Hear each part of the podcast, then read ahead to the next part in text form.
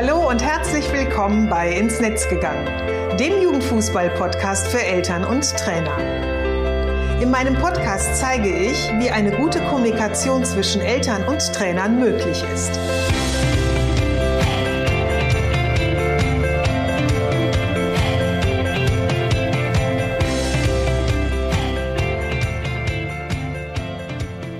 Hallo und schön, dass du wieder reinhörst. Ich bin Susanne Amar und ich helfe Trainern und Trainerinnen, eine Kommunikation auf Augenhöhe mit den Eltern ihrer Spieler aufzubauen, um ein Team zu werden. Denn nur als Team kann man gewinnen. In meinem Podcast profitierst du von meinen Erfahrungen und denen meiner Gesprächspartner und Gesprächspartnerinnen. Gemeinsam betrachten wir Themen im Kinder- und Jugendfußball aus den verschiedenen Blickwinkeln. Heute habe ich etwas ganz Besonderes für dich, nämlich ein Interview, das nicht ich mit einem Gesprächspartner oder einer Gesprächspartnerin führe, sondern das ich gebe, nämlich Maximilian Rieger. Er ist Redakteur für die Sendung Sport am Sonntag und, die wie der Titel schon sagt, sonntags um 19.10 Uhr im Deutschlandfunk läuft. Im Rahmen der Geschehnisse im Nachwuchsleistungszentrum des FC Bayern München, dass sich ein Jugendtrainer mehrfach rassistisch geäußert haben soll, wollte er von mir wissen, wie das denn so ist mit dem Verhältnis zwischen Spieler, Eltern und Trainer, Trainerin bzw. dem Verein.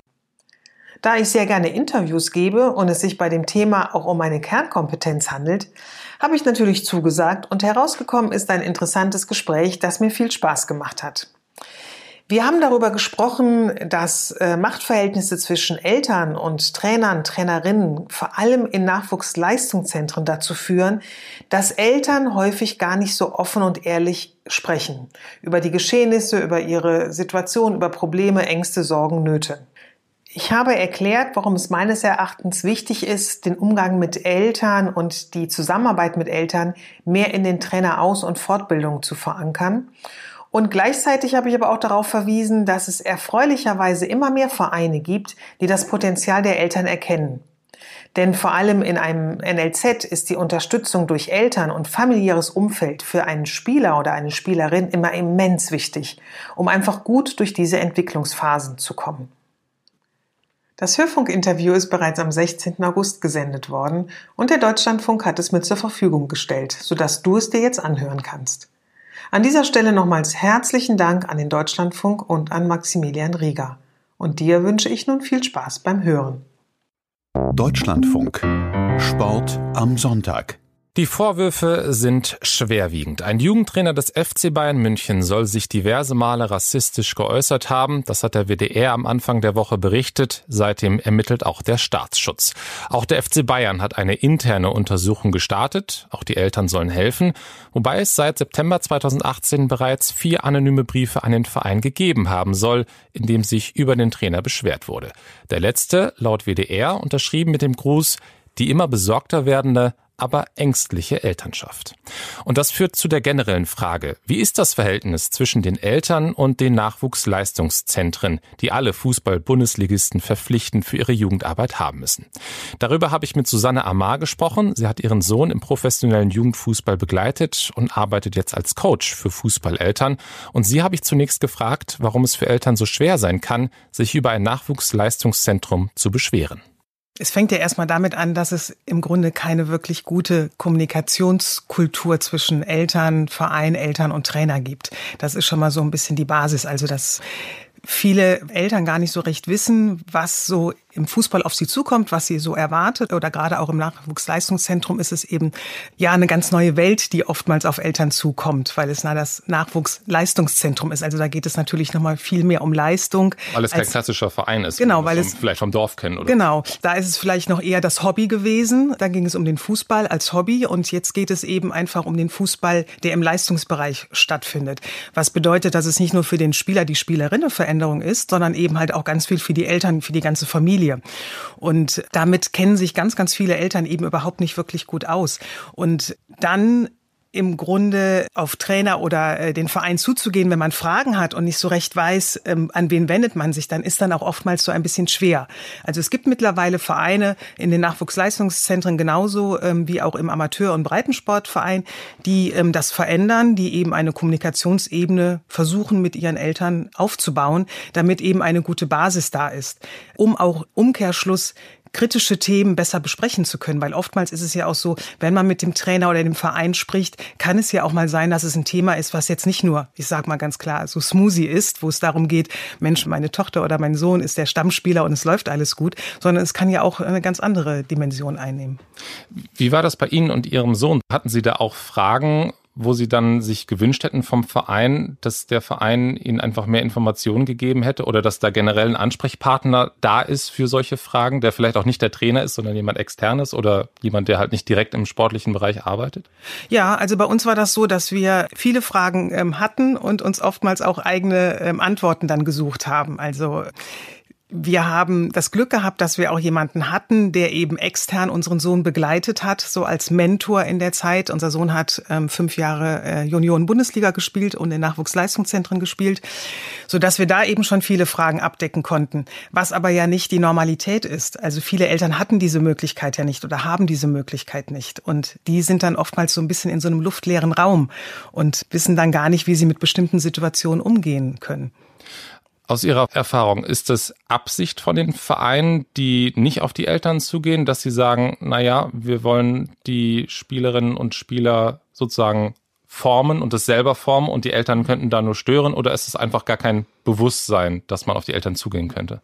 Ich würde es so formulieren. Ähm, bisher hat man es nicht anders gemacht. Es ist so, ähm, als die Nachwuchsleistungszentren 2000 ins Leben gerufen wurden oder entstanden sind, da war das eben halt einfach so der Umgang oder das, das Einrichten des NLZs in der Zusammenarbeit mit den Eltern. Und jetzt merkt man aber immer mehr, dass die Elternschaft ja auch ein großes Potenzial ist. Und gerade bei ähm, NLZ-Spielern braucht es halt die Unterstützung von Eltern, von dem familiären Umfeld, um da auch einfach gut durchzukommen. Und ich merke das auch an meiner Arbeit, dass sich da immer mehr NLZs, aber auch Amateur- und Breitensportvereine öffnen und sehen, was da für ein Potenzial vorhanden ist. Weil wenn wir mal ähm, schauen, wir haben rund 2,2 Millionen Spieler und Spielerinnen, die in Fußballvereinen angemeldet sind.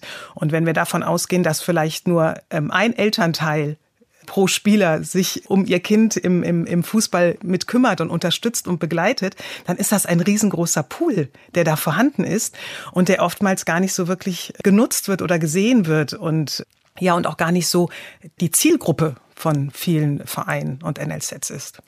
Was können Vereine denn konkret besser machen? Ähm, der erste Schritt, den ich finde, ist, dass Vereine auf ihren Homepages die Eltern ansprechen sollten allein schon nett begrüßen sollten. Weil äh, wenn ich mir die Homepages der verschiedenen Vereine angucke, und da ist es jetzt egal, in welchem Spektrum oder in welchem Leistungsbereich man da unterwegs ist, findet man sehr, sehr viele Informationen zu den einzelnen Mannschaften, zu dem äh, Fußball, zu Sponsoren. Man findet aber kaum was, was für Eltern wichtig ist, nämlich in der Form, was bedeutet denn der Fußball jetzt, wenn mein Kind in ein NLZ wechselt? Was kommt da auf mich zu? Welche neuen Herausforderungen stellen sich da mir, damit ich die eben auch gut bewältigen kann? Das fehlt da oftmals. Und dann kann ich mir ja auch viel besser ein Bild machen, in welchem Spektrum wird mein Kind unterwegs sein. Werde ich das eben halt auch leisten können? Und das fängt auch schon im Amateur- und Breitensportbereich, im Kinder- und Jugendbereich an. Nämlich da stellt sich ja auch schon die Frage, ist das der Sport, den sich mein Kind jetzt vielleicht ausgesucht hat oder wünscht, ist der wirklich mit meinem Familienleben, in meinem Berufsleben zu vereinbaren? Weil ähm, heutzutage ist es ja so, dass er ohne die Unterstützung von Eltern, von Großeltern, Fahrgemeinschaften und all sowas ganz schwer umzusetzen ist. Durch unser Ganztagsschulsystem, dass ähm, viele Kinder und Jugendliche bis nachmittags um vier in der Schule sind, aber um halb fünf, fünf, halb sechs auf einem Fußballplatz stehen wollen. Und ähm, die wenigsten ja nur noch in ihrem Verein spielen, der wirklich um die Ecke zu Fuß oder mit dem Rädchen zu erreichen ist. Sie haben von angesprochen, dass man, wenn man Fragen hat, ja dann auch auf den Verein zugehen soll. Aber das ist ja auch schwierig, weil wenn man als Elternteil auf den Verein zugeht, kann man ja auch riskieren, dass die Beschwerde, die dann an den Trainer weitergeleitet wird, an das Kind weitergegeben wird oder dann der Verein sagt, naja, wenn sie aufmüpfig sind, in Anführungszeichen, es gibt genügend andere äh, Kinder, die hier auch in den Verein wollen. Wie geht man mit dieser Machtunbalance um?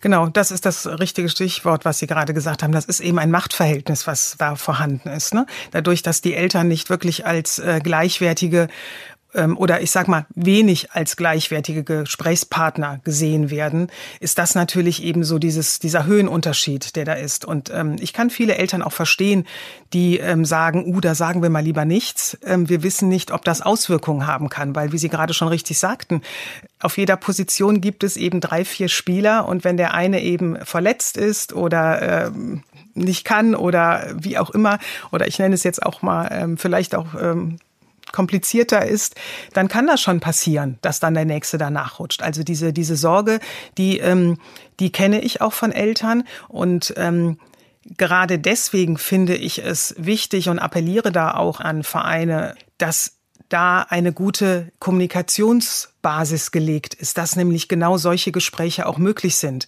Und dafür bedarf es halt eben auch ein Verständnis und eine Akzeptanz voneinander, zu wissen, was passiert hier, was gibt auch jede Seite rein, damit eben dieser Fußball so funktionieren kann, wie er funktioniert. Das ist ja auf Trainerseite genau das gleiche wie auf Elternseite.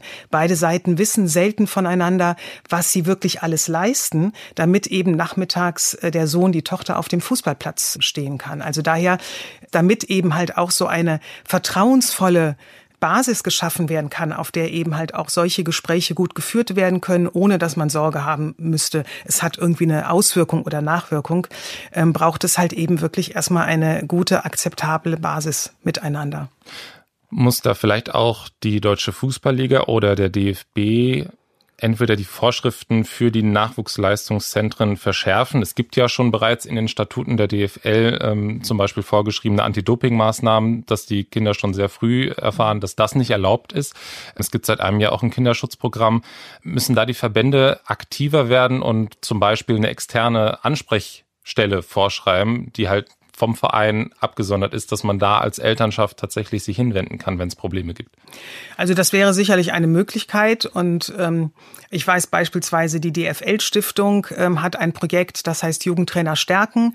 Da arbeite ich auch in dem Bereich Elternkommunikation mit, ähm, weil sie sich eben um Themen kümmern oder Themen anbieten, die halt beispielsweise in den klassischen Trainerausbildungen nicht so groß bearbeitet werden oder nicht vorgesehen sind.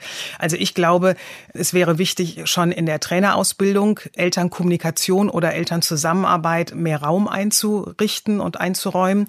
Alleine schon ähm, aufgrund der vielen jungen Trainer, die wir einfach haben und Trainerinnen, die oftmals gar nicht so die Lebenserfahrung haben und noch gar nicht so recht wissen, wie sieht denn überhaupt so ein Familienleben aus und was bedeutet das.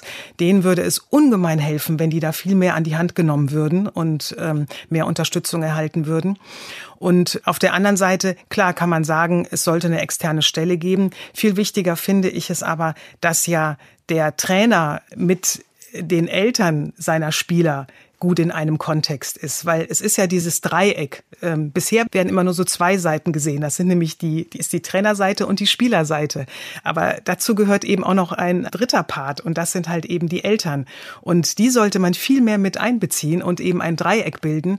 Und da appelliere ich dran und da merke ich aber auch, dass es da auch die ersten Vereine ähm, gibt, die sich da wirklich öffnen und die auch einfach sagen, wir möchten dieses Potenzial nutzen, wir müssen dieses Potenzial auch nutzen, damit wir hier weiterhin auch einen, einen guten Kinder- und Jugendfußball äh, machen können. Das wollte ich noch fragen. Warum gibt es bei den Vereinen, die Sie jetzt gerade genannt haben, woher kommt dieser Impuls, dass man sagt, okay, wir müssen hier was ändern? Dass sie sehen, dass es oftmals alleine gar nicht zu stemmen ist. Also ich sage mal gerade so im Breiten- und Amateursportbereich arbeiten viele Trainer und Trainerinnen ehrenamtlich, dass sie eben sagen, das schaffen wir alleine oftmals alles gar nicht.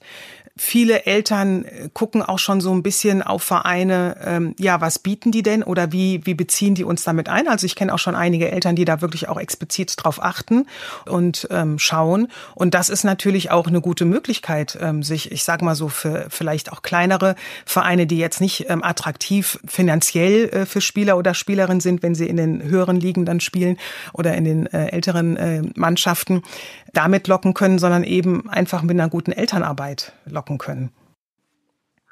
So, das war mein Interview. Wie ist das miteinander in deinem Verein?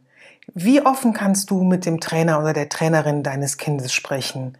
Und wie ist das Verhältnis zu deinen Spielereltern? Schreib mir doch dazu gerne eine Mail an info at susanne-amar.de. Und danke, dass du heute dabei warst. Und ich freue mich natürlich, wenn du die Episode mit deinen Freunden und mit deinem Netzwerk teilst. Nun hab einen schönen Tag oder auch Abend, je nachdem, wann du den Podcast hörst. Bleib gesund und bis zur nächsten Episode.